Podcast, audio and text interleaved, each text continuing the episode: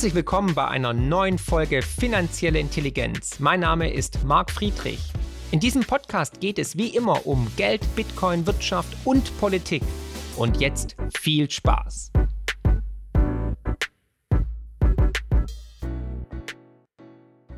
Chaos, Geiselnahmen, Ermordungen auf offener Straße, Raketenangriffe und viele, viele Tote. Es herrscht wieder Krieg im Nahen Osten, es herrscht Krieg in Israel.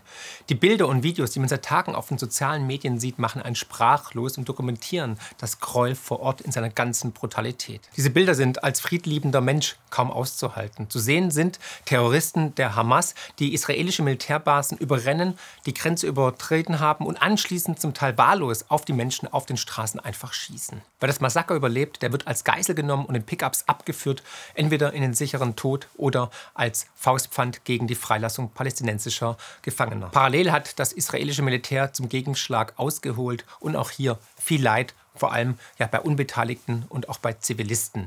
Wir sehen auf beiden Seiten leiden vor allem die Menschen darunter und deswegen sind meine Gedanken bei allen Angehörigen und betroffenen Zivilisten, die zu dieser Stunde durch die Hölle gehen, egal welcher Nation sie angehören. Gerade als man dachte, die Region wäre zumindest ein wenig befriedet und zur Ruhe gekommen, startete die Terrororganisation Hamas ihren bislang größten Angriff auf Israel. Der Ausbruch markiert gleichzeitig das Ende einer Weltordnung, die unser Leben über mehrere Jahrzehnte hinweg geprägt hat. Die aktuelle Situation gibt uns leider einen ungefähren Eindruck, wie die Welt nach dem Ende von Pax Americana aussehen wird. Ihr wisst, ich spreche immer von Zyklen und wir leben in einem Zykluswechsel. Wir sind jetzt im vierten Zyklus und der vierte Zyklus ist da und er erschüttert gerade mit voller Wucht die Grundfesten unserer bisherigen Staatsordnung und unseres Weltbildes. Was gerade in Israel geschieht, wie ich die Lage einschätze und was uns nun bevorstehen könnte, erfahrt ihr im heutigen Video. Mein Name ist Marc Friedrich von der Honorarberatung Friedrich Partner Vermögenssicherung. Begonnen hat alles am Samstag um 6 Uhr morgen am Schabbat mit massiven Raketenangriffen von der Hamas auf die israelische Stadt Ashdod. Bis dahin dachte man, das sei der tatsächliche Fokus der Hamas, also der tatsächliche Angriff. Doch es war vermutlich nur ein Ablenkungsmanöver. Denn parallel zur gleichen Zeit durchbrachen die Hamas an mehreren Standorten den Grenzzaun zwischen dem Gazastreifen und Israel. Ihr seht im Video, wie in den Zaun ein riesengroßes Loch geschnitten wurde und mehrere Anhänger der Hamas durchdringen. Sogar mit Motorrädern, mit Autos. Das Loch hat man anschließend mit einem Bagger sogar noch weiter vergrößert, sodass immer mehr Anhänger der Hamas nach Israel eindringen konnten. Man spricht aktuell von 1000 Soldaten der Hamas, die in Israel vor Ort sind. Danach ist man auf eigentlich schwer bewachten Militärbasen der Israelis getroffen, die von den Hamas einfach so überrannt wurden, ohne großen Widerstand. Und an dieser Stelle muss man sich wirklich die Frage stellen, es kam mir sofort in den Kopf, wie konnte das passieren? Die Verteidigungslinie rund um den Gazastreifen ist normalerweise eine Art Hochsicherheitstrakt und wahrscheinlich die bestbewachteste und hoch ausgerüstete Grenze der Welt. Wie ist es der Hamas also gelungen, die Verteidigung der Israelis trotz tausender Kameras, trotz Drohnen in der Luft und trotz der israelischen Armee, die hier eigentlich stationiert ist, die Verteidigungslinie derart leicht zu durchbrechen? Es ist ein riesengroßes Rätsel. Dazu aber später mehr. Was mir aber ein noch größeres Fragezeichen in den Kopf gebrannt hat und was irgendwie fragwürdig und ungewöhnlich ist, ist die Frage, wie konnte es sein, dass der israelische Geheimdienst Mossad, einer der wahrscheinlich besten und teuersten und womöglich best ausgestatteten Geheimdienste der Welt, nichts davon mitbekommen hat. Haben die geschlafen? Waren die im Urlaub? Und es gibt noch weitere Dinge, die bis dahin eigentlich niemand vermutet hätte oder für möglich gehalten hätte, außer vielleicht der israelische Geheimdienst. Zum einen verfügten die Hamas offensichtlich über Drohnen, vermutlich von den Iranern mit denen man, wie hier im Video sieht, Panzer auf dem Boden angegriffen hat. Selbst die in den Wachtürmen stationierten Maschinengewehre hat man teilweise mit den Drohnen angeflogen und Granaten darauf abgeworfen und sie somit ausgeschaltet. Und es wird noch verrückter, denn gleichzeitig hat man die israelischen Städte mit motorisierten Gleitschirmen aus der Luft aus angeflogen und angegriffen. Auch eine absolute Neuheit. Einige der Paragleiter landeten sogar auf einem Musikfestival im Süden Israels. Hier eine Liveaufnahme kurz vor der Landung, wo noch kaum einer ahnte, was hier auf sie zukommen würde. Etliche wurden danach in Geiselhaft genommen oder an Ort und Stelle leider ermordet. 260 Opfer hat man berichtet. Wer fliehen konnte, verschanzte sich in der Nähe von Büschen oder ist mit dem Auto einfach abgehauen. Stundenlang hörte man von den Medien bzw. von der Politik relativ wenig. Nachdem die Hamas-Terroristen sich in mehreren Städten im Süden Israels ausgebreitet hatten, Zivilisten und Polizei attackiert hatten und sich anschließend in Häusern verschanzt hatten, trat der umstrittene israelische Ministerpräsident Benjamin Netanyahu vor die Kameras und erklärte der Öffentlichkeit, dass sich Israel jetzt offiziell im Krieg befindet. Es folgte der Gegenschlag der israelischen Armee. Es folgten mehrere Raketenangriffe auf den Gazastreifen. Und auch aus dem Gazastreifen wurden weitere Raketenangriffe auf Israel abgefeuert, die der Iron Dome zum Glück abfangen konnte.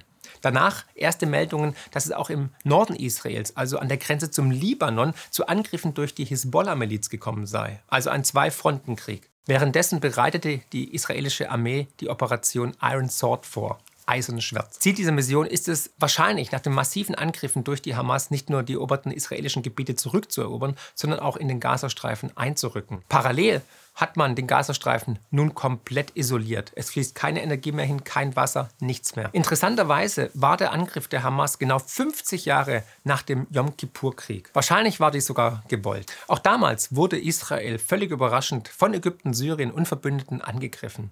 Darüber hinaus erfolgte der Angriff auch noch während des Schabbats, genauso wie dieses Mal. Und es gibt mittlerweile natürlich mehrere Stimmen, die Fragen stellen. Denn irgendetwas stimmt hier nicht. Dazu hatte ich auch auf Twitter einen Beitrag der israelischen Journalistin Efrat Fengikson gepostet, die einige Fragen stellt, die einen wirklich nachdenklich stimmen. Den Beitrag habe ich euch in den Shownotes gepostet. Im Übrigen, wenn du mir noch nicht auf Twitter folgst, mach das doch jetzt. Friedrich7. Es gibt nur einen, es kann nur einen geben. Und mit Efrat habe ich auch ein Interview geführt. Das findest du hier sehr sehenswert. Sie lebt in Israel, sie lebt in Tel Aviv, ist live dabei und hat uns wirklich Inside-Informationen mitgeteilt. Ihre Fragen waren, wie kann es sein, dass eine der am meisten bewachten Grenzen der Welt derart überrannt wurde? Normalerweise wird allein eine Katze oder ein Vogel, die sich entlang der Grenze bewegt, alle Alarmglocken läuten lassen. Erst vor zwei Jahren wurde entlang der Grenze eine Untergrundbarriere errichtet, inklusive hunderter Kameras, Radar und etlichen Sensoren. Eigentlich hätte das israelische Militär jede Maus hören müssen, die sich hier entlang bewegt. Zweitens, wo war das Militär?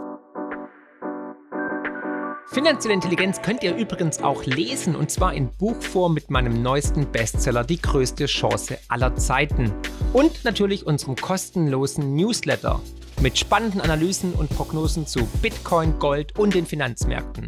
Einfach abonnieren unter friedrich-partner.de. Laut EFRAT wurden die israelischen Verteidigungskräfte, die für den Gazastreifen vorgesehen waren, aus Sicherheitsgründen in Westjordanland stationiert, so dass der Gazastreifen nicht mit Militär besetzt wurde. Drittens, wieso wusste der Mossad, also der israelische Geheimdienst, der zu den Besten der Welt gehört, nichts von dem Ganzen?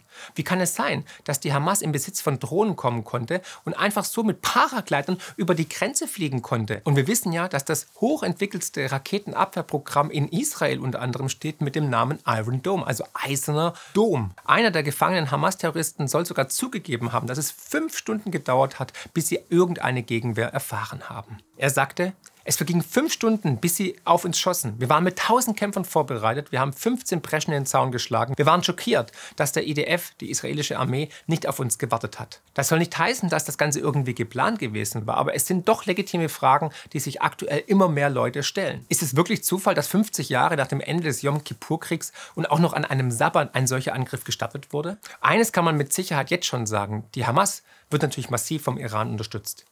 Ein Hamas-Sprecher sagte sogar dem BBC, dass die Hamas bei ihren Überraschungsangriffen auf Israel vom Iran unterstützt wurde. Und der Iran hat natürlich die Angriffe öffentlich gelobt. Präsident Raisi bezeichnet es als Zitat rechtmäßige Verteidigung. Erst im letzten Monat hatte Präsident Biden 6 Milliarden Dollar, die bis dahin eingefroren waren, für humanitäre Zwecke freigegeben im Tausch gegen fünf US-Gefangene. Der Präsident Iran sagte dazu damals, die iranische Regierung würde entscheiden, wozu man das Geld ausgibt. Warum hat Biden dem zugestimmt? Und ist es Zufall, dass es erst vor wenigen Tagen in den USA einen nationalen Alarmtest gab? Übrigens, auch die deutsche Regierung hat natürlich Palästina unterstützt mit 340 Millionen Euro, ebenfalls natürlich für humanitäre Zwecke. Wofür das dann verwendet wurde, weiß im Endeffekt keiner. Es gab auch Gerüchte, dass Kriegsmaschinerie, die eigentlich für die Ukraine vorgesehen waren, jetzt auf ominöse Weise in den Händen der Hamas seien. Zudem verlegte gestern die USA dann noch ihren Flugzeugträger samt Kriegsschiffen ins Mittelmeer in Richtung Israel. Und das ist natürlich die Gretchenfrage. Wie verhält sich die USA und wie verhält sich der Iran und China? Wird das Ganze eskalieren? Werden wir weitere Angriffe sehen von Syrien aus oder von Jemen oder von Ägypten? Wird der Iran noch aggressiver auftreten? Wird die USA Israel zur Seite springen im Notfall? Wird das Ganze eskalieren zu einem neuen großen Krieg? Und das Ganze hat natürlich direkte Auswirkungen auch auf die Finanzmärkte. So ist der Ölpreis natürlich gleich stark gestiegen um 4 Prozent. Und auch die Rüstungswerte konnten stark an Wert hinzugewinnen. Fakt ist, wir sind im Krieg. Es ist nicht mehr bloß eine Auseinandersetzung, sondern ein eiskalter Krieg. Die Leidtragenden sind am Ende immer die Zivilisten, und zwar auf beiden Seiten. Bei all dem Leid, das man aktuell zu sehen bekommt, sollte man nicht vergessen, dass die Gefahr besteht, dass die Lage eskaliert. Aktuell sind bereits Special Forces im Gazastreifen aktiv. Doch wie geht es weiter? Was machen die USA? Was macht der Iran? Welche Auswirkungen ergeben sich auf die neue Weltordnung? Und aus dem Grund ist es essentiell zu verstehen, wie die Zyklen, wie das Fourth Turning vonstatten geht.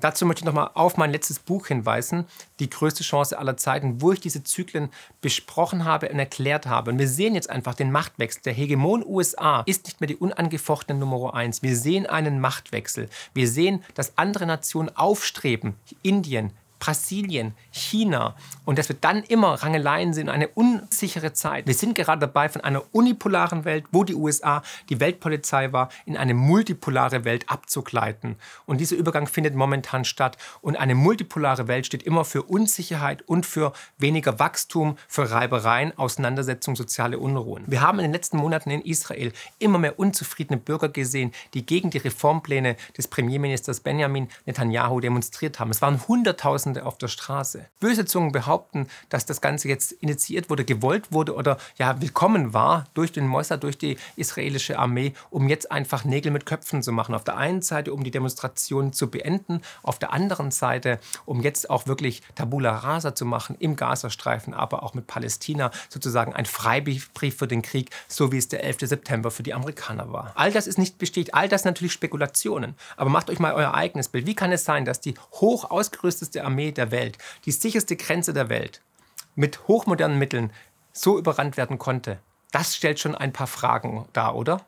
Wie siehst du das? Post es mal unten in die Kommentare rein. Und wenn du zum ersten Mal hier bist und wenn dir der Content gefällt, freue ich mich natürlich um ein Abonnement und bitte empfehlt uns weiter. Das würde mich sehr freuen. Dann würden wir uns beim nächsten Mal wiedersehen. Und parallel sehen wir auch die Deglobalisierung. Also wir sind wirklich in dieser Zeitenwende. Aus dem Grund kann ich nur sagen, schaut euch gerne die anderen Videos an, wenn du zum ersten Mal hier bist und lest natürlich auch gerne mein Buch. Ich bin natürlich auf euer Feedback gespannt. Glaubt ihr, dass dieser schreckliche Krieg bald vorbei ist oder glaubt ihr eher, dass es länger geht? Schaut euch unbedingt das Interview mit Efrat an, einer wahren Insiderin in Tel Aviv. Ich habe es extra mit deutschen Untertiteln versehen, was auch viel Mehrwert liefert. Und mich freut es natürlich, wenn du mich weiterempfiehlst. Und ich hoffe, dass der Krieg bald vorbei ist. Ich bete für alle Menschen und hoffe, ja, make Peace, not War. Und denkt immer daran, wegen positiven Gedanken, wegen positiven Gebeten, wegen guten Menschen ist die Welt da draußen besser, als wir glauben, vor allem in Zeiten wie diesen. Herzlichst, euer Marc. Schickt eure positive Energie raus, bitte, jetzt dass dieser Wahnsinn endet. Weil meistens sterben ja die Menschen, die nichts damit zu tun haben. Menschen wie du und ich, Zivilisten, die keinen Krieg wollen, die in Harmonie und Zufriedenheit zusammenleben wollen und nicht irgendwie ja, die Politiker, die das Ganze verursachen oder die Terroranführer. Hey, nach wie vor, Marx hatte mit einem Punkt recht. Ich bin kein Fan von ihm, aber mit einem Punkt hat er recht. Religion ist Opium für das Volk. Wow, was für ein Podcast. Ich hoffe, die Folge hat euch genauso gut gefallen wie mir. Ihr findet mich bei YouTube, Twitter und Instagram unter markfriedrich7. Für Lob, Kritik oder Themenvorschläge schreibt mir gerne eine E-Mail an podcast.mark-friedrich.de. Empfehlt den Podcast natürlich gerne weiter. Über eine positive Rezension bei Apple, Spotify und Co. freue ich mich natürlich mega. Weitere Informationen zu mir findet ihr unter mark-friedrich.de und zur Honorarberatung unter friedrich-partner.de. Ich freue mich jetzt schon aufs nächste Mal. Herzlichst, euer Marc.